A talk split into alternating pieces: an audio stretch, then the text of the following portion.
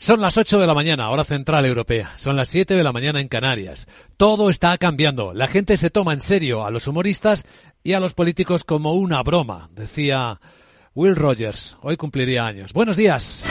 Dicen los futuros que en una hora las bolsas de Europa abrirán suavemente al alza. Subidas en torno a las 7 décimas que apunta al futuro del Eurostox. El del IBEX empieza a negociarse con una subida de 24 puntos. Esto es menos, 3 décimas. En 7.885 puede estar algo más penalizado que otros europeos esta semana. Tenemos el futuro americano hoy armónico, subiendo cinco décimas el SP en 3.745 tras la segunda caída consecutiva ayer del mercado americano, digiriendo aún la subida de tipos de interés de la Reserva Federal. Hoy no hemos tenido más subidas grandes, aunque sí bancos centrales como el de Australia, revisando a la baja crecimientos y al alza inflaciones o resonando las palabras de otra subida impresionante, la del Banco de Inglaterra ayer, hasta como no lo había hecho en los últimos 33 años, con Andrew Bailey, el gobernador, reconociendo que la tormenta económica de ahora es tan fuerte que no recuerda ni siquiera supera a las de los años 70.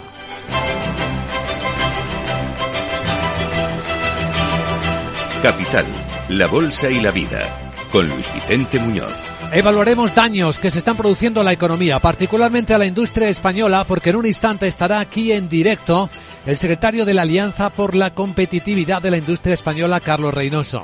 Esta misma semana el PMI advirtió de contracción en la industria española ya, de caída y de pérdidas de empleo. Lo hablaremos con él, porque los datos del paro publicados ayer hablaban de que se sigue creando empleo. En la industria puede que no. Y tras él entraremos en la gran tertulia de la economía, con Marisa Estevez, Miguel Córdoba, Rafael Ramiro, para hablar de los temas más importantes del día.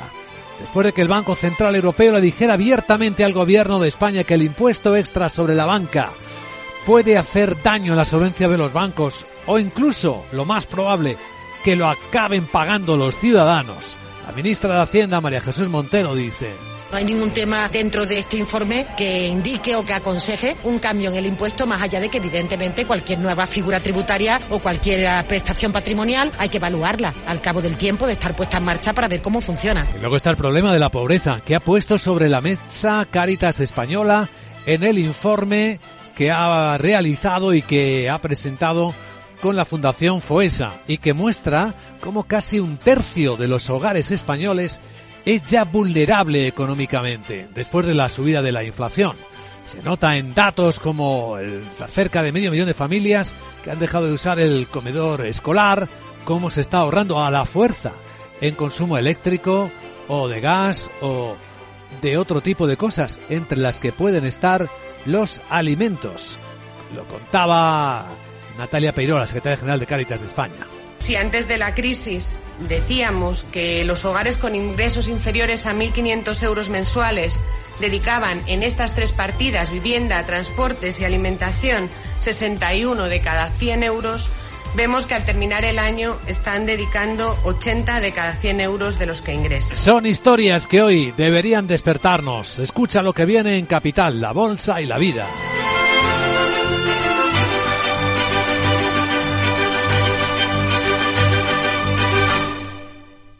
Capex.com les ofrece este espacio. Y entre las sorpresas de esta noche, un viaje relámpago a China del canciller alemán Olaf Sol. Y ya se ha encontrado con el presidente chino Xi Jinping. Miguel San Martín, buenos días. Buenos días en el Gran Palacio del Pueblo de Pekín, en lo que es la primera visita de un líder de una nación del G7 a China en tres años. ¿Qué se sabe? Pues según la televisión estatal CCTV, eh, Xi Jinping le ha dicho que deben trabajar juntos en estos eh, tiempos de cambio y turbulencias, que son grandes naciones influencia y que deben tener ese trabajo por el bien de la paz mundial y el desarrollo en una situación que Xi Jinping ha definido de compleja y volátil. Mientras en Alemania sigue la reunión de los ministros exteriores del G7, han acordado apoyar a Ucrania en el invierno, seguir apoyándola y limitar el precio por el que pagan el petróleo de Rusia. Efectivamente, que será fijo ya a finales de este mes en lugar de una tasa que fluctúe, como se había especulado. Entrará en vigor el 5 de diciembre para garantizar que las sanciones de la Unión Europea y Estados Unidos destinadas a limitar la capacidad de Moscú para financiar su invasión no estrangulen el mercado mundial de petróleo. El precio inicial no lo han fijado, se hará en las próximas semanas y se revisará periódicamente. En Rusia ya ha dicho que se negará a enviar petróleo a los países que establezcan este límite de precios. Pues Reino Unido ya ha prohibido desde el 5 de diciembre facilitar cualquier servicio y ahí incluye los aseguramientos para trasladar petróleo ruso por encima del límite de precio, con la Agencia Internacional de la Energía advirtiendo a Europa que lo peor puede venir incluso el, invierno que viene. Y eh, insta a los gobiernos a que actúen inmediatamente para reducir la demanda. Y es que esta agencia apunta que Europa podría enfrentarse a un déficit de 30.000 millones de metros cúbicos de gas que podría concretarse si Rusia detiene por completo los suministros y China comienza a absorber gran parte del gas natural licuado. Dice que las reservas europeas estarían tan solo al 65% de su capacidad al comienzo del invierno que viene frente al 95% actual. Bueno, y tenemos muchos protagonistas esta mañana, entre otros Telefónica, que ha publicado sus resultados. Gana 1.486 millones a septiembre, pero esto es un 84% menos por las plusvalías. Este es el problema de la comparación del año 2021, aunque reitera las previsiones y el pago de dividendo de 2021. Hay más eh, protagonistas, los iremos comentando cuando llegue la apertura del mercado, entre ellos Enel, la empresa eléctrica titular de Endesa, que ha ganado 1.759 millones hasta septiembre, un 30% menos, y amenazando eh, al tiempo al gobierno de España con llevar a los tribunales el impuesto especial que se está anunciando a las energéticas. En la agenda del viernes, ¿qué más nos queda por ver? Sarabot, buenos días. Muy buenos días, ya lo tenemos clarinete. ¿A qué sí? sí. Y es que... Empiezo mi agenda contando que se publican datos de PMI del sector servicios y compuesto de septiembre. Además en Alemania se conocerán los pedidos de fábrica de septiembre y en Francia y España la producción industrial del mismo mes. En la zona euro se divulga el índice de precios al productor de septiembre. Hoy volveremos a escuchar a la presidenta del BCE Christine Lagarde, al vicepresidente Luis de Windows y al presidente del Bundesbank en varios eventos. Y en Estados Unidos el dato muy importante es el desempleo de octubre y la creación de nóminas no agrícolas para las que se espera una moderación. Luis Vicente vamos a escuchar el presidente de la Alianza por la Competitividad para que nos cuente sus peticiones al gobierno pero me da a mí que van a tener el mismo éxito que Sarabot contigo, jeje. ¿Le puedo dar una lista por si acaso tienen más suerte? A ver si Pedro hace caso a la Sarita. Bueno, mientras ya sabes que... Chao. Chao, gracias querida Sara. Enseguida hablamos con nuestro invitado capital, sí, de cómo está la industria en España. Capex.com les ha ofrecido este espacio. Invierte en más de 5.000 acciones al contado de tus empresas favoritas. Abre tu cuenta en capex.com y recibe junto a otros 5 amigos vuestra primera acción totalmente gratuita. Disfruta de eventos presenciales, webinarios de trading avanzados y formación exclusiva con expertos de mercado. Visítanos en nuestras oficinas de Madrid o en capex.com. Capex.com, tu nuevo broker de confianza. El trading implica un riesgo. En tiempos de incertidumbre, nuestra fortaleza es la estabilidad. En Nordea, pensamos que el equilibrio, la fiabilidad y la experiencia importan. Nuestra estrategia Stable Return muestra un sólido comportamiento en el largo plazo para sus inversiones. Invierta en estabilidad.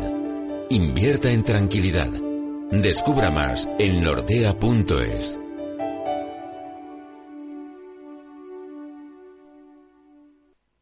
MSX International, empresa de automoción y movilidad, les ofrece la información del tráfico. Y ahora un vistazo al tráfico en conexión con la DGT. Patricia Arriaga, buenos días. Muy buenos días. Pues comienza la hora punta con bancos de niebla en varios puntos del país, especialmente en la Comunidad de Madrid, en Castilla y León y también en Castilla-La Mancha. Así que mucha precaución al volante. En cuanto a retenciones, a esta hora ya encontramos bastante complicada la entrada a Madrid, en la 1 San Sebastián de los Reyes, a 2 Torrejón, a 4 Pinto, a 42 Parla y ya en la M50 en Boadilla del Monte en sentido 6. En Barcelona destacamos la AP7 muy complicada, casi 7 kilómetros de retención en San Cugat y Barbera en sentido Girona En Valencia destacamos la A7 en dos tramos, Guard de Poblet en sentido Barcelona y también en Ribarrocha de Turia en sentido Alicante. Retenciones también en la entrada a Sevilla, en la A49 a su paso por Camas.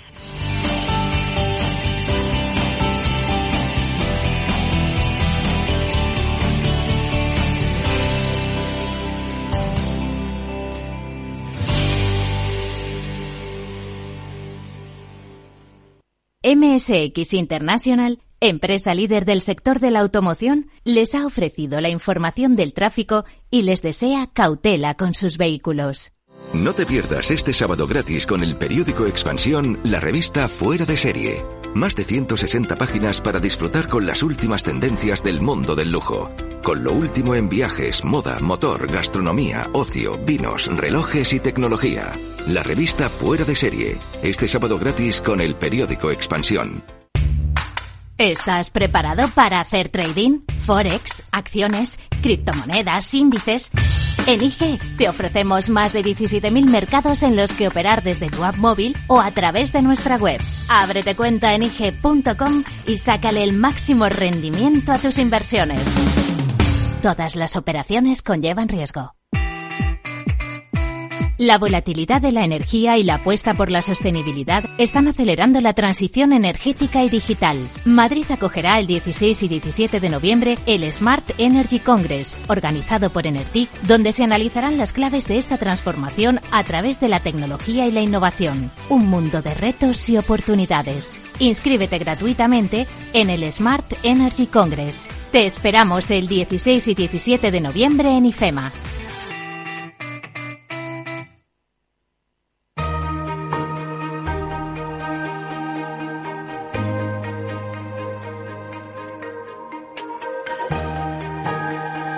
La entrevista capital. Luis Vicente Muñoz. Saludamos a nuestro invitado capital, el secretario de la Alianza por la Competitividad de la Industria Española, don Carlos Reynoso. Buenos días, señor Reynoso. Muy buenos días. Bueno, ya lo habían dicho en reiteradas ocasiones antes, la industria española está atravesando un momento muy difícil, incluso con eh, riesgo de supervivencia para algunas de las industrias, así que la Alianza por la Competitividad de la Industria que agrupa a un buen montón de sectores afectados por el impacto de los precios de la energía y de las materias primas, pues ahí está desde la automoción al refino, el papel, la química y farmacia, la alimentación, bebidas, cemento, materias primas y siderurgia, todas ellas están en esta alianza. Han optado por enviarle por escrito a la vicepresidenta del gobierno Nadia Calviño y a la ministra de eh, al ministra Maroto una carta exponiéndole la situación y pidiéndole cosas, por lo, por lo que sabemos, don Carlos. ¿Qué les piden ustedes exactamente a las dos ministras del Gobierno? Bueno, como bien decía usted, la industria está viviendo una situación muy difícil desde hace ya más de un año. ¿no? Eh, la explosión de los costes energéticos eh, desde hace ya muchos meses está provocando una erosión de la competitividad de la industria. Pero es cierto y es importante entender que eh, a partir de los próximos días va a cambiar algo de manera radical. Y es que no solo las industrias españolas van a tener eh, costes energéticos mucho más altos de los que tenían hasta cuatro, cinco seis veces superior de los que hemos tenido históricamente, sino que lo que cambia es que la Comisión Europea acaba de aprobar un nuevo marco de ayudas temporal, que quiere decir qué eh, incentivos, qué ayudas, qué subvenciones pueden dar los países a sus industrias eh, de manera que sean compatibles con las ayudas de Estado. Y esto cambia radicalmente el marco de actuación y el, campo de juego de las industrias que al final estamos compitiendo en el mercado interior y en los mercados exteriores. Eh, como digo, la Comisión ha aprobado un nuevo marco de ayudas que flexibiliza enormemente lo que los países pueden hacer por sus industrias. Y evidentemente hay países, eh, y a todos nos viene a la cabeza Alemania, pues que ya ha anunciado un ambiciosísimo paquete de ayudas a sus industrias, que evidentemente en la medida en la que otros países, y especialmente nosotros pensamos lógicamente en España, no haga lo propio, va a distorsionar de manera inmensa eh, la competitividad entre las empresas y puede suponer una amenaza sin parangón de lo que ha sido la industria española. Sí, lo podemos también eh, reflejar en números, porque si no he visto mal la información, se ven ya productos alemanes que se han reducido, han logrado reducir sus precios hasta un 30% eh, debido a este apoyo que tiene del gobierno. Bueno, así es. Lo que se han hecho es anuncios porque todavía las medidas no han entrado, no han entrado en vigor. Eh, el gobierno alemán ha dicho que el 1 de enero empezarán dichas medidas, pero sí, eh, ya con, con los planes sobre la mesa, las industrias lógicamente hacen sus cálculos, hacen sus cálculos de lo que se les va a reducir los costes de producción, los costes energéticos de electricidad y de gas, y lógicamente pues pueden internalizar en sus ofertas a futuro esas reducciones de precio. Y esta es la cuestión clave. La cuestión es en qué medida las industrias españolas van a poder jugar al mismo partido o eh, en ausencia de una clara apuesta del gobierno español por la industria española, pues eh, de alguna forma nos quedamos en una situación de absoluta indefensión y, de una pérdida de competitividad que, puede ser irreversible, porque tengamos claro que la industria es resiliente por naturaleza, eh, es, difícil cerrar una industria, es difícil que una industria tome la decisión, pero también es cierto que una vez que se toma es absolutamente irreversible. Y nosotros creemos que debemos de estar muy atentos, nosotros hemos trasladado desde la Alianza al gobierno que es momento de tomar decisiones eh, eh, decididas, que otros países han anunciado ya que lo van a hacer, eh, otros lo están barajando y que España no se puede quedar descolgado. Si realmente Estamos convencidos de que la industria es la mayor palanca económica que tiene nuestra economía eh, debemos de tener claro que debemos de permitir que nuestras industrias eh, funcionen con las mismas reglas de juego. No estamos pidiendo ni más ni menos, pero lo que no podemos es jugar a, salir a jugar el partido con una desventaja competitiva que es que es insalvable, porque estamos hablando de que eh, bueno el, el, nuevo marco temporal que aprobó la Comisión Europea, entendiendo las durísimas circunstancias que estamos viendo en los mercados energéticos, la afectación que ello tiene para todas las industrias, especialmente para las que son más intensivas en energía pues eh, le permite compensar hasta el 70 o el 80% en los costes energéticos de la electricidad y de gas de esas industrias. Estamos hablando de que se van a permitir ayudas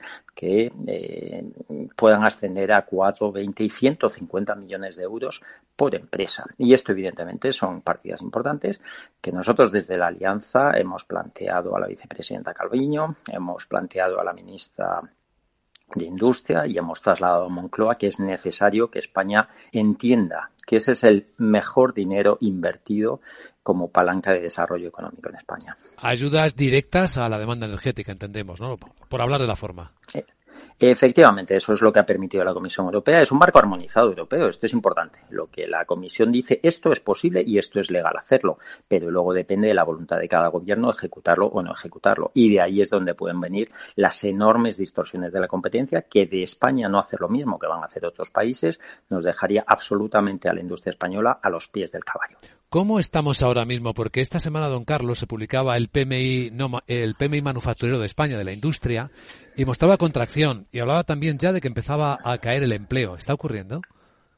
Bueno, esto es una realidad y evidentemente depende absolutamente por sectores y yo diría hasta por empresas, ¿no? El cómo están capeando unos productos, unos sectores u otros, la, dura situación que estamos viviendo es diferente. También los niveles de afectación de la energía es diferente eh, por, por sectores en función de su intensidad, ¿no? Pero, pero es cierto y yo creo que es una, es una máxima generalizable que especialmente a partir del verano hemos visto, no sé si la palabra colapso es excesiva, pero por lo menos una fuerte contracción de la demanda de muchos productos industriales. Y no solo ya los volúmenes de, demanda y por tanto de producción, sino también los márgenes de rentabilidad se han erosionado. Y el problema es que cuando esta situación se alarga en el tiempo, pues evidentemente el músculo financiero de las empresas industriales pues se ve afectado porque es limitado, ¿no? Y entonces llevamos ya muchos meses y insisto, nada apunta, ojalá eh, me equivoque, pero nada apunta a que esto va a solucionarse a corto plazo y por tanto la Comisión Europea lo ha entendido y ha entendido que si queremos mantener en esta situación extraordinaria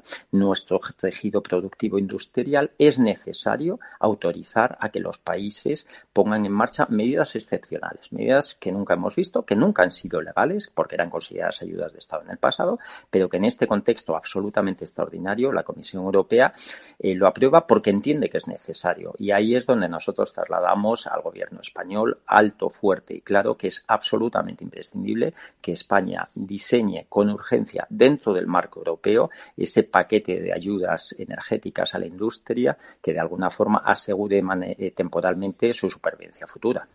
Queda claramente dicho, don Carlos Reynoso, secretario de la Alianza por la Competitividad de la Industria Española. Gracias por compartirlo en Capital Radio. Mucha suerte. Muchas gracias a ustedes.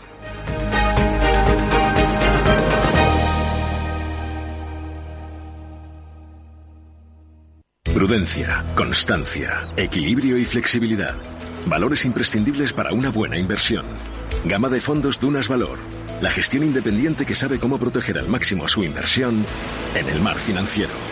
Información publicitaria de productos financieros. Consultar la información legal en nuestra web dunascapital.com. En Santander Private Banking sabemos que cada victoria es el resultado del esfuerzo, el compromiso y la confianza de aquellos que nos apoyan. Por eso, como hace Rafa Nadal en cada punto, buscamos la excelencia para nuestros clientes trabajando con un modelo de asesoramiento especializado. Lo que nos ha llevado un año más a ser reconocidos como la mejor banca privada de España por la prestigiosa revista de Banker. Santander Private Banking. Cada victoria nos empuja para seguir mejorando. No te pierdas este sábado gratis con el periódico Expansión, la revista Fuera de Serie. Más de 160 páginas para disfrutar con las últimas tendencias del mundo del lujo. Con lo último en viajes, moda, motor, gastronomía, ocio, vinos, relojes y tecnología. La revista Fuera de Serie. Este sábado gratis con el periódico Expansión. ¿Busca un broker de confianza? Con CMC Markets obtendrá acceso a más de 12.000 mercados a nivel mundial, estando siempre respaldado por nuestro equipo local. Opere en CFDs sobre el DAX, Dow Jones, IBEX, oro o acciones con un broker regulado supervisado por la CNMV. Opere con el mejor. Pruébelo sin compromiso con una cuenta demo. Entre en cmcmarkets.es o llame al 911 140 700. CMC Markets, más de 30 años al servicio de los inversores. Los CFD son instrumentos complejos y están asociados a un riesgo elevado de perder dinero rápidamente debido al apalancamiento. El 78% de las cuentas de inversores minoristas pierden dinero en la comercialización con CFDs con este proveedor. Debe considerar si comprende el funcionamiento de los CFDs y si puede permitirse asumir un riesgo elevado de perder su dinero.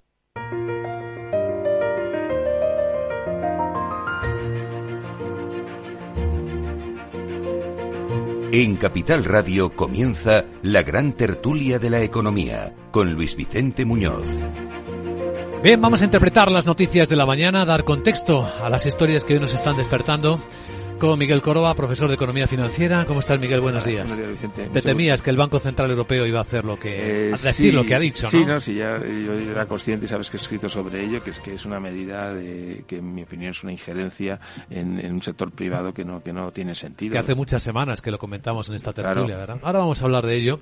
Con Marisa Estevez también, Digital Woman Tech Advisor y ejecutiva del sector tecnológico. ¿Cómo estás, Marisa? Buenos días. Buenos días, pues muy bien, muy bien. Bueno, hay, eh, hoy es un día así que vemos cosas que pueden ser muy positivas. Bueno, me refiero sobre todo, por ejemplo, a la ley de startups, que puede regular cosas que puedan Ah, generar nos estabas riqueza. haciendo pensar, ¿eh? Sí. Alguna, alguna, es viernes. Pero eh, debían ser todo eh, leyes, o debían ser avances para, sobre todo, combatir la pobreza en la que nos podemos estar metiendo. Hablaremos del informe de Caritas y lo que pone de manifiesto en España y de tu sector, ¿eh? porque también se habla muchísimo, no solo por los despidos que va a anunciar hoy eh, en Twitter Elon Musk, que dicen que se va, va a despedir a la mitad del personal. Bueno, de hecho, se lo van a comunicar por correo electrónico antes de ir a trabajar. Algunos no saben si van a Si no van a trabajar, estarán en teletrabajo. Si no lo reciben por correo, a ver qué va a pasar. Y otras están congelando personal, Amazon, bueno, que, que vienen tiempos complicados, Complicado. como también ha dicho Telefónica en los resultados que ha presentado esta mañana. Sí. Eh, Rafael Ramiro, profesor de ICADE Business School, Universidad Pontificia de Comillas. ¿Cómo estás, Rafael? Pues también muy bien. Estoy de viernes con sol, que claro, en cuanto se va le echamos de, de menos. Sol se está en China. No, sol, sol. Ah, sol. Ah, sí, sí. Que tengo que pronunciar mejor. Hola, Sol se está... Y la tertulia ya la hemos hecho antes, ¿no? Porque hemos estado hablando con Maite y hemos estado un poquito esperando para abajo para entrar y joder, habrán recibido el correo de Elon Musk todos arriba en Capital Radio porque nadie nos baja a Estaba- abrir. Estaba cerrada la puerta. Claro, y, y estábamos diciendo, no claro, sé, probablemente les ha llegado a todos. Parte del 50% aquí no, el 100%. Pues mira, no, no, aquí de momento no, pero toquemos madera, ¿eh? porque todo se está poniendo muy de punta. Como decía el gobernador Bailey, el gobernador del Banco de Inglaterra ayer, dice, esto es peor que en los años 70. Hacía la comparación ¿no? de, las, de las cosas económicas. Vamos a enfocar este tema del Banco Central Europeo, el informe que dice abiertamente al gobierno de España que el impuesto extraordinario que está discutiéndose ahora mismo en el Parlamento a los bancos sobre esos vamos a llamarlos supuestos beneficios extraordinarios que les eh, facilitan la subida de tipos de interés, pues que puede eh, afectarles a la solvencia, que puede afectar a la actividad crediticia y que al final lo más probable es que se repercuta a los clientes. Pues Cuca Gamarra, la portavoz del Partido Popular que estaba en el pleno, en el, debate, lo comentaba así en ese instante. El informe es contundente, ¿no? De los riesgos a la economía española. El riesgo de que se repercuta al cliente, algo que veníamos denunciando desde el principio, pero el riesgo que el propio impuesto puede tener sobre el propio sistema financiero. Bueno, y saben qué ha dicho el gobierno, ¿no? Lo habéis escuchado a la ministra de Hacienda, María Jesús Montero. No hay ningún tema dentro de este informe que indique o que aconseje un cambio en el impuesto, más allá de que, evidentemente, cualquier nueva figura tributaria o cualquier prestación patrimonial hay que evaluarla al cabo del tiempo de estar puesta en marcha para ver cómo funciona. Al cabo del tiempo de estar puesta en marcha. Sí, la verdad es que yo, sí, si dices eso, claro, espera que va a hacer un piloto de un diseño, voy a ver al cabo del tiempo. Si está en marcha, en real, vamos a ver si funciona. Madre mía. Te lo cuento. No, yo, la verdad es que, es que me parece, igual que el tema energético, puede tener sentido porque es una situación excepcional lo que está ocurriendo y sí que parece razonable que, un sistema marginalista, eh, pues creo que es incorrecto, que tiene que cambiar los sistemas en Europa y todo ese tipo de cosas. En el caso de la banca es algo muy, muy particular de España, probablemente por exigencia de Podemos, que están siempre eh, empeñados en atacar a la banca y esas cosas, pero mm, sencillamente, vamos a ver, es una injerencia de un, de un Estado en una actividad privada y además cuando han estado siete años los tipos en negativo, que eso evidentemente perjudica a la banca y tal, nadie ha hecho un trasvase de los presupuestos generales del Estado a los bancos para que mejoren su cuenta de resultados. No, eh, cuando empiezan a subir los tipos, ojo, estamos al dos y pico, que yo los tipos los he visto al 12, al 14. Es decir, eh, al dos y pico eh, ya hay que quitarles beneficios a la banca. Yo, sinceramente, no es coherente, la Comisión Europea obviamente lo, lo, ha afirmado, y, y es que para mí no tiene ningún sentido. Incluso pienso que puede ser hasta inconstitucional. Yo creo que se está metiendo en un charco el gobierno que, en el que no tenía por qué meterse. Sí, pensemos que puede estar infiriendo en la política monetaria del Banco Central Europeo. Claro, eso es lo que, al final te das cuenta, ¿no? Entonces, eh, yo creo que impone, eh, una, eh, ahora lo que hace son pues recomendaciones, ¿no? O te hacen comentarios a, a, lo que hace un gobierno, porque se presupone Europa que un gobierno hace todo en base a su constitución, a sus leyes, no, no, injerencia. O sea, partimos de la base que eso está dado. Entonces alguien tendrá que decir si eso está dado. Sencillo, cumples las condiciones, sí, no, entonces luego lo, luego lo, lo, diseñas. Vale. Eh, luego evalúa el impacto, porque lo que le está diciendo es, ¿has usted evaluado el impacto? ¿Va a subir? ¿Va, va realmente va a impactar al consumidor? La respuesta es sí, inmediata, porque una de las normas te dice que tú productos los tienes que diseñar en base a tus costes. Esto no, no es nada que se haya inventado ayer. Los bancos están obligados a trasladarlo a los Están obligados. Es que no, no es que digan, no lo traslades. es que están obligados porque tú, es que si no estaríamos en las empresas haciendo las cuentas del gran capitán, escondo costes, la y tal, te o sea, no, eso no. Eso no, se puede hacer. Eso no se puede hacer. Entonces, claro, que, que, los ciudadanos digan que, que va a ser todo más caro por esto, por esto y por esto. Y luego yo creo que sobre todo hay una cuestión que las guerras se dirimen en distintos sitios. Evidentemente, también, independientemente de tener conocimiento o no de todos estos detalles, eh, al final, el lobby de la banca, el cómo los bancos, ya no tenemos solo bancos que son españoles. Los bancos que tenemos, los grandes bancos que tenemos, pues son bancos que tienen presencia mundial, operan en muchos sitios. O sea, estamos un poco atacando a, un sector que se está redefiniendo completamente y además pueden generar otras claro, un banco, dices, ¿quién es el banco X? Porque al final es un compendio de diferentes tipos de bancos. ¿De dónde ves esos beneficios extraordinarios? ¿Dónde los mides? ¿Dónde los sacas? Porque a lo mejor es por otras cuestiones que son más inorgánicas que otra cosa. Es verdad. La composición de la cuenta de resultados de un banco a día de hoy. Rafael. Sí. Bueno, yo básicamente yo, lo leo en clave electoral ya. O sea, todo lo que está ocurriendo ya va en clave electoral y, y bueno, en imponer un impuesto a la banca, pues eso desde un punto de vista electoral, incluso para el PSOE, va en su línea, ¿no? Entonces, por supuesto, yo estoy en contra. Eh, y luego la obligación de no poder transmitirlo, eso no, no tiene ningún sentido. Pero yo creo que al final se tiene que aprobar la ley y luego se tiene que ejecutar, porque aquí este gobierno ha aprobado siempre muchas leyes, pero luego cómo realmente se ponen en marcha. De lo que dice a lo que hace. Claro, y es que está pasando mucho.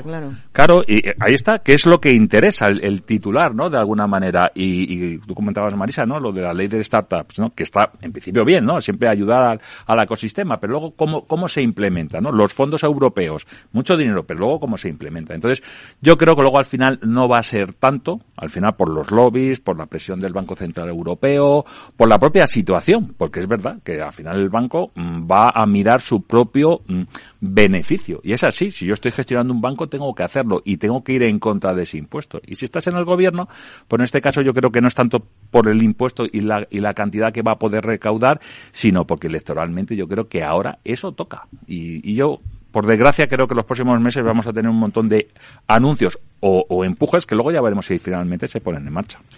Del impuesto de las energéticas en el ojo, ¿eh? El propietario de Endesa le, ha enviado un mensaje al gobierno. Vamos a vernos en los tribunales si insistís en este impuesto.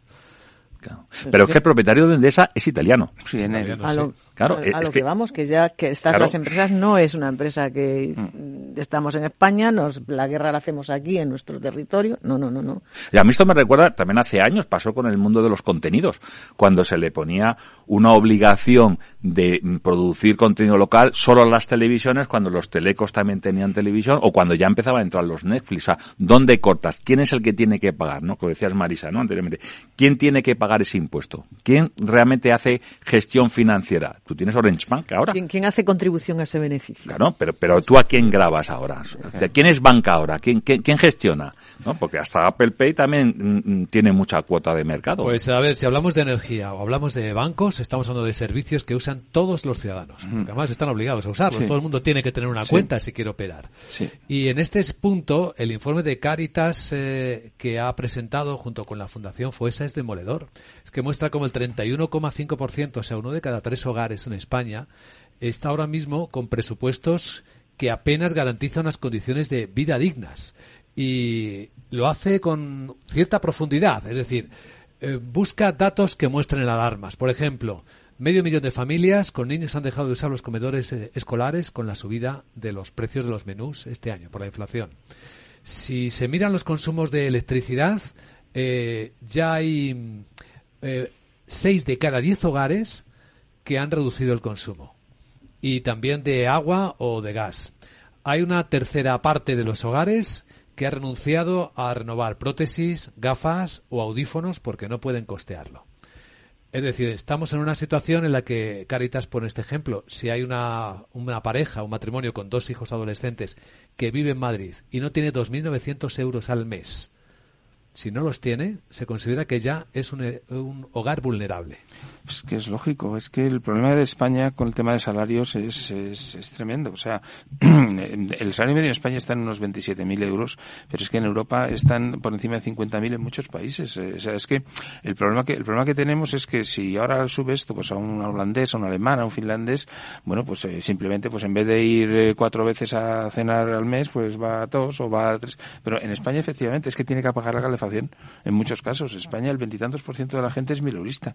Eh, y claro, y, ya no digamos si vive en Madrid, porque si tú te vives en Badajoz, pues a lo mejor puedes alquilar por 300 euros. En Madrid, pues 700, 800 y con cuidado. Entonces, claro, el problema está en que se te come completamente la renta disponible y, eso es una situación eh, muy, muy, muy, muy compleja. Bueno, 2.900 euros al mes en Madrid, en Orense, 500 euros menos. Claro. 2.300. Claro. Tampoco te cambia tanto. No, ¿eh? bueno, porque claro, evidentemente estás hablando de una familia con, son varios miembros. y, porque la factura eléctrica es la misma en Orense que en Madrid. ¿eh? Sí, la factura sí. Entonces, bueno, pues es un tema, para, mí es un tema complicado. Yo creo que el, gobierno es un tema que debería planteárselo en serio, porque al final lo que no puede dejar en manos de, de Cáritas o de las monjitas que la gente coma. Eso es un problema del Estado y es el Estado el pues que no, habla no se habla de esto, ¿eh? no se habla de cómo la pobreza pues empieza a ser crónica en una pues parte de la sociedad española. Es que, es que hay, yo creo que la pobreza, la pobreza la tenemos que ver de dos maneras, ¿no? Si realmente estamos hablando de exclusión social, porque ya no puedes entrar en el sistema, evidentemente ese, toda esa, esa, esa, comunidad, el Estado tiene la obligación, si estamos en un estado de bienestar, no en el bienestar del Estado, cuidado. Y para eso, y de hecho, eh, uniendo al impuesto a la banca, eh, se decía que ese, esa recaudación iba a paliar medidas de eh, sociales. Sí. Vamos, y eso está por ver si es para ajustar presupuestos que no reducen el gasto o realmente va directamente no a, a, cuestiones sociales. Pero a lo que lo que iba si son cuestiones de, si es exclusión eso se aborda no hay otra manera. Se aborda evidentemente dotando de, de, de una capacidad para poder resolverlo. Pero la otra está en que pueda haber muchas familias, puede haber una sociedad que no, no es que sea una exclusión, es que no accede, porque para tener ese, ese mínimo ingreso hay que trabajar. Entonces, para poder trabajar tiene que haber una oferta de empleo. Para que haya una oferta de empleo tiene que haber medidas suficientes en todo el entramado empresarial para poder generar empleo. Tiene que haber empresas fuertes tiene que, haber empresas que fuertes. ganen dinero, si no, no van a, a Exactamente. Es que Entonces, no, vamos, es que, es, es que está, es, no es sencillo, pero es, es como muy inmediato de, de poderlo entender. Dijo ¿no? una frase Thomas Subridge, que es eh, de la Fundación FOESA, que es una definición moderna de la pobreza que es muy buena. ¿eh? La pobreza es no tener libertad para poder elegir. Sí. Claro. Y, y, eso es, es, es, duro. Es duro en España, pero yo creo que no somos caso único. Sí que es verdad, Miguel. Yo creo que Norte de Europa lo tienen me, me, mejor montado, ¿no? Y bueno, siguen haciéndolo y lo hacen bastante bien. Yo tengo ahora un hijo viviendo en, en, en Dinamarca y bueno, la verdad que, que, está encantado, ¿no? Pero si nos comparamos con Estados Unidos, yo me acuerdo hace 10 años, cuando estuve viviendo allí, había 32 millones de personas viviendo de los food stamps, ¿no? Que iban al, ¿no? al, al Walmart de turno, ah. ¿no? O sea, un 10% de la población tenía derecho al food stamp. Y ahí, básicamente, los datos dicen que un tercio, 100 millones de personas viven muy mal. De hecho, yo este verano estaba en Nueva York y había muchísima gente en la calle. O sea, entonces, creo que no es solo un caso español, sino creo que la desigualdad está haciéndose mella en la sociedad, eh, porque si luego coges los datos del PIB, por eso dicen que a lo mejor hay que revisar, claro, el PIB medio, crecemos, pero hay mucha desigualdad. Y yo personalmente pienso que casi, casi esa pobreza que tenemos en España, por el sistema cultural que tenemos de familia y de ayudas, se cubre un poco más que con Estados Unidos. Aunque, Estados Unidos, como realmente estés mal, está muy mal y, y tirado, ¿eh? El problema no es la desigualdad, profesor, es la pobreza. Mm. Porque una desigualdad, si hay gente que vive con dignidad eh, por abajo, pues vale, puede haber eh, motivos para ser aspiracional y mejorar. Pero cuando hay pobreza tenemos un problema serio. Sí, pero lo que indica Rafa es esa desigualdad que se está generando. Yo, yo soy optimista en el sentido y cuando tratas con, uh, con la gente joven y, te metes en círculos en los que tienes que animar a la gente joven, ¿no? Eh, siempre le digo, confío en que va a haber un, un mundo muy cercano en el que teniendo formación, es cuando realmente les dices formación, formación, formación, experiencia, esfuerzo. Eh, va a haber un mundo en el que va a haber unos trabajos maravillosos, impresionantes, en el que nos vamos a reír de los sueldos que tenemos ahora, veréis. O sea, y es que eso va a suceder. Eso va a suceder. Que tiene que suceder. Pero pero está la brecha de la formación, la brecha que de lo la acabas formación. de decir. Claro, la, y la brecha del esfuerzo. Lo comentaba eh, pero hace nada, dice, pero, pero con la ley de la educación y todo esto, pero vamos a ver, es que, es que un estudiante, alguien que se está formando, es que tiene que pasarse noches enteras pensando y tiene que tener el esfuerzo de llegar a sus exámenes y tal, y tiene que eh, él mismo dar, la persona darse, ella, darse cuenta de que su esfuerzo mental está siendo o creativo, o analítico, o decisor, lo que sea, me da igual cuál es la inteligencia que estás, que estás desarrollando, pero te tienes que pasar noches enteras delante de problemas intentando resolverlos. Sí, sí, porque no, no, hay más. no es normal que tengamos tres millones de desempleados y hay un montón de empresas que no encuentran Exactamente. talento. Y es que es verdad, es que es verdad, porque exiges además talento, gente que esté formada, pero gente con actitudes que se están perdiendo. O sea, a mí no me importa que sepa una persona, sepa de todo, de nada, que sepas de una cosa concreta, pero después tengas una actitud en la que tú floreces y, bueno, haces lo que es impensable que puedas hacer. Y eso es verdad, ¿eh? Yo tengo un caso real de hace 48 horas donde un, una persona del comité de dirección de una IBEX 35 personalmente me dice, Rafa, ¿me puedes referenciar a una persona para analista que me ayude en una cosa mmm, a nivel de innovación? Y me coge la palabra que sea un poco responsable y que tenga compromiso. Porque la gente que estoy viendo muchas veces tiene su preparación, pero se nota que es que sí, que estoy aquí, pero, o sea, ese compromiso pero no, estoy, sí. No, de verdad. Y, y, y, bueno, a lo mejor somos muy antiguos, pero que no solo hay que estar formado, hay que tener ganas, hay que perseguirlo. Y yo sí que estoy convencido que hay muchas posibilidades si realmente las quieres. Y yo, mis hijos que están en la edad de esta, pues la otra, mi hija ya no, se van y se van a Canadá. Y se van a hacer Canadá porque en Canadá les ofrecen algo más interesante y, no tienen miedo de hacerlo. Si tienen que saltar a Australia, se van a la semana siguiente. Pero es que quieren hacerlo algunos. lo del compromiso empieza a ser un es un gran problema de sociedad. valor ausente. Sí. Pero estamos en la gran tertulia de la economía en Capital Radio.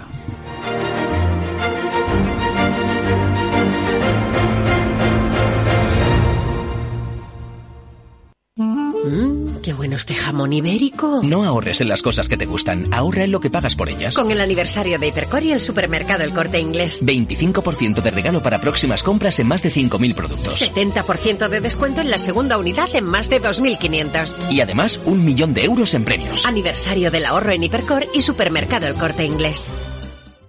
Bontobel Asset Management. Calidad suiza con el objetivo de obtener rendimientos superiores a largo plazo. En Bontobel Asset Management siempre estamos a la vanguardia de las inversiones activas en bonos y acciones. Para más información, entre en nuestra página web bontobel.com barra am. Bontobel Asset Management, su especialista global en fondos de inversión. Número uno mundial en el ranking ESG de compañías eléctricas. Marca mejor valorada del sector. Primera opción del consumidor a la hora de contratar electricidad. Y ahora, ahora en Hola Luz, lideramos una revolución para transformar 10 millones de tejados en energía 100% verde para el mundo. Es la revolución de los tejados. Hola Luz.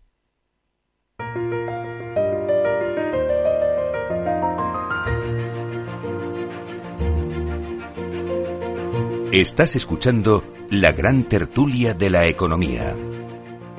Os adelanto cómo vienen las bolsas este viernes, con subida suave en la apertura, seis décimas, sube el futuro del Eurostock, seis décimas el del IBEX y dos el futuro del mercado americano, el SP, en 3.736. Vamos digiriendo la subida de tipos de interés en la Reserva Federal de Estados Unidos, pero no las turbulencias, este mercado tan agitado y caótico de que hablaba Xi Jinping esta noche. Bueno, datos que veo en las pantallas de XTV. Si inviertes en bolsa, esto te interesa. XTB tiene la mejor tarifa del mercado para comprar y vender acciones y ETFs. No pagues comisiones hasta 100.000 euros al mes. Si inviertes en bolsa o quieres empezar, más sencillo e imposible. Entras en xtb.com, abres una cuenta online y en menos de 5 minutos compra y vende acciones sin comisiones. Además, te atendemos 24 horas al día. ¿A qué esperas? Más de 500.000 clientes ya confían en xtb.com. Un broker, muchas posibilidades. xtb.com. A partir de 100.000 euros al mes, la comisión del 0,2% mínimo, mínimo 10 euros. Invertir implica riesgos. Bueno, sigamos en la gran tertulia de la economía. Telefónica ha publicado sus resultados. Beneficio neto a septiembre, casi 1.500 millones de euros. Después de acelerarse en el tercer trimestre, que es donde se nota que ha dado un buen empujón, ha disparado un 11,2% sus ingresos. En total, entre julio y septiembre, 10.300 millones ha facturado Telefónica. Eh, son difíciles de comparar con el año pasado porque mm, el año pasado hubo plusvalías extraordinarias, por lo tanto hay una mm. caída respecto al año mm. pasado. Lo que llama mucho la atención es que en este escenario adverso que reconoce, la compañía mantenga su guía, sus previsiones y confirme su, confirme su dividendo de este año de 30 céntimos de euro en efectivo.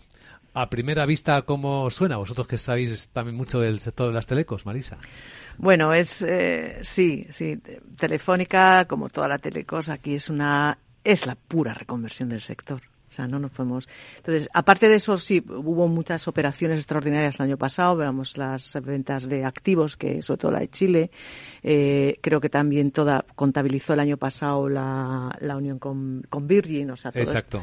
eh, ventas de, de, de, activos, de infraestructuras, de, de todo esto lo que lo que, se, que, que, ha sido muy criticado si de verdad las las telcos se tienen que deshacer de todos estos activos y de infraestructuras. Pero has dicho la palabra clave reconversión. ¿a quién se acuerda de la reconversión industrial? pues ahora está ocurriendo la reconversión de las telecos. Exactamente y la nueva competencia porque el gran debate que, que se puede estar teniendo en este sector que es muy complicado es la competencia tan enorme que te viene de estos nuevos eh, monstruos digitales con los que hay que o llevarse bien o competir y esa decisión hay que tomarla Otra gran eh, competencia eh, viene sobre todo en cuál es el, el, el, el, core, o sea, qué es el núcleo de tu negocio, qué es qué realmente. Y, o cuál es, ¿no? cuál es. Entonces esos resultados están dando, se, este, se vienen dando con productos o servicios muy, muy, eh, lo que se llaman los legacy, que son los antiguos, pero es que tienes que empezar a ver una nueva forma de, de, de llegar a tu, a tu cliente, ¿no? Y ahí empezamos a hablar de temas como puede ser todo el tema que ya se habló de contenidos, que ya está, ya, ya han pasado por ahí. Varias veces varias veces y, entonces ahí está la gran reconversión. Y detrás también es que estas compañías hay que también transformarlas toda su fuerza laboral. Ese es el gran debate. es el gran debate. Este es el día de la marmota. ¿Qué hacemos con el legado? pero es el día de las marmotas. Ahora, yo las telecomunicaciones, que yo trabajé también como consultor en los años 90, luego no, o sea, y yo siempre he oído eso, mi tesis doctoral sobre las telecomunicaciones y, nos estamos reconvirtiendo, me voy a poner al gorro de Teleco y no, y yo creo que, o sea, no, tú lo has dicho, Marisa, se sigue viviendo de una utility, ya eres una utility y al final tienes que decidir si eres un, digamos, un proveedor de, de infraestructuras y de servicios básicos o quieres competir en dar servicio de añadido. Y los servicios de han perdido mm, claramente la guerra desde hace muchísimo tiempo con las telecos. Porque tú, o sea, la propia cultura de las empresas lo, lo impide, lo impide. O sea, y las culturas de las empresas hay que tenerlas en cuenta. O sea, yo, ahora voy a hacer todo el tema. Cuando yo pasé del mundo de la televisión, que era todo en tiempo real, ¿no? Tiempo real, ¿no? Con italianos, y te vas al mundo de las telecos con los franceses, que es todo a medio plazo, un, un, choque cultural de cómo se toma en cuenta el cómo compites con, con, con, la competencia, valga la redundancia. Y las telecos, claro, es normal, tienes que tomar decisiones de inversión que a lo mejor vas a tener un impacto a tres o cinco años vista. Y la, la evolución tecnológica va tan rápido que no te lo permite. Entonces, yo, por mucho que lo quieran intentar, yo personalmente creo que es es muy difícil esa reconversión. Yo creo que lo que tiene que hacer es una consolidación de tu negocio principal y que no te lo quiten y que lo están uh, vendiendo. Uh.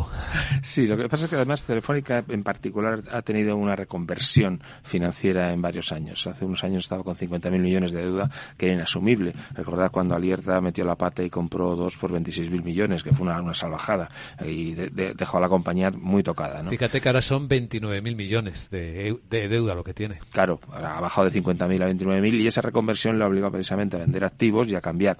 Es muy difícil si tienes que hacer esa reconversión y que tienes que reducir tu balance de esa manera, el apostar por nuevas áreas de futuro que otras compañías con una estructura mucho más liviana pueden hacerlo, sobre todo las anglosajonas, ¿no? las americanas. Entonces yo creo efectivamente que Telefónica esa partida la, tiene perdida. Pero cuidado que hay que liderar, son empresas, a lo mejor se tienen que fragmentar, el modelo está por ver, pero ten en cuenta que es un sector que tiene que liderar toda la apuesta por seguridad, la apuesta por decir a dónde vamos con la cloud, la apuesta por saber qué son las comunicaciones, la apuesta por saber eh, en las comunicaciones cómo cualquier individuo a nivel mundial se tiene que comunicar. Cuidado, eh, todavía está pendiente que hace muy poquitos años yo ya decía que los móviles van a desaparecer y van a desaparecer. Hay que liderar también ese cambio. O sea, los cambios que hay que liderar internamente son brutales y son en ese sector. No sé si por cuatro, claro, luego se discute son por las cuatro monopolios, las cuatro empresas, o hay que, hay que fragmentar. Los móviles van a desaparecer, Marisa. Sí, claro. Sí, me he quedado. El móvil es un elemento inhumano es inhumano, como su palabra indica. Porque y, vamos a estar conectados a partir del resto de las cosas. Con la mente, con la mente. Claro, con la mente. es inhumano forzar nuestros ojos a ver en una pantalla de, de estas pulgadas. Eso es inhumano, estar con el dedito. yo, yo, eso no lo hago nunca. Yo, yo, yo, siempre uso mi portátil. O sea, esto lo llevo por si acaso, cuando sales fuera, pero yo jamás uso el, yo, yo no duermo con el móvil, ni mucho menos, lo dejo ahí y ya está. Pues todo lo contrario a ti, Miguel, todo lo contrario. yo, tú vives con el móvil. total y duermo al lado del móvil. Y en cambio yo o, voy al, así al Mac o, voy a esto, pero entre medias no, no lo tengo. Pero volviendo al tema, Marisa, o sea, yo, el, el tema de las comunicaciones, por ejemplo, sí que el tema regulatorio a los europeos nos mata, comparados con los anglosajones. Aquí es que somos más de 60 operadoras relevantes en Europa y no nos dejan concentrarnos y los mercados son eh, mucho más pequeños que el mercado grande de Estados Unidos. Y luego la gran diferencia es que Deutsche Telekom tuvo la suerte, porque no quisieron, lo quisieron vender y no pudieron, de tener T-Mobile, que es una de las tres grandes en Estados Unidos. Y eso es la, Telecom tiene T-Mobile en Estados Unidos, tiene un porcentaje enorme en una, compañía británica.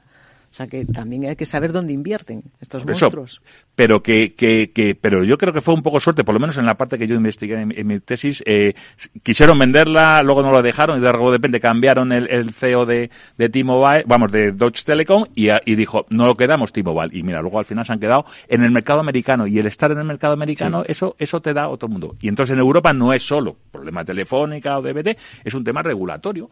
Y aquí en, en Europa no queremos competir a nivel internacional. Y entonces, bueno, creo que todos los problemas para las telecos. Yo, ese es un sector, bueno, necesario, pero difícil de mover. Pobre sector, ¿no? Lo habéis dejado. No, no, amplias sí. posibilidades. Yo eso lo veo en positivo. Una utility. es una Bueno, utility. la, eh, Google, por cierto, se está defendiendo ante las telecos. Dice que considera injustificado el pago de una tasa por usar la red, eh, que es lo que las telecos están defendiendo, ¿no? A ver, le estamos dando negocio a usted y nosotros, ¿qué pasa? Entre medias.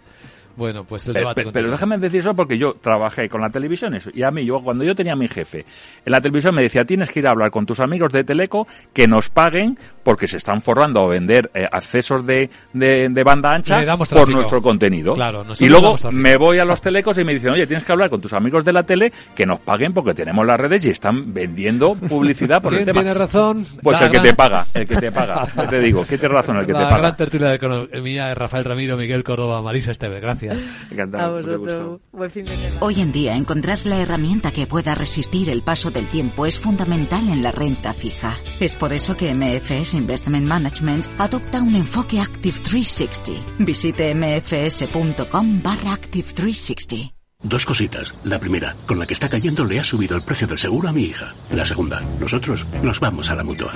Vente a la mutua con cualquiera de tus seguros y te bajamos su precio, sea cual sea. Llama al 91 555 5555. 91 555 5555. Por esta y muchas cosas más, vente a la mutua. Condiciones en mutua.es. Invertir en acciones y ETFs con XTB tiene muchas ventajas. Ninguna comisión hasta 100.000 euros al mes. La apertura de cuenta es online y dispones de atención al cliente 24 horas al día. Más de 550.000 clientes ya confían en nosotros. Un broker, muchas posibilidades. XTB.com. A partir de 100.000 euros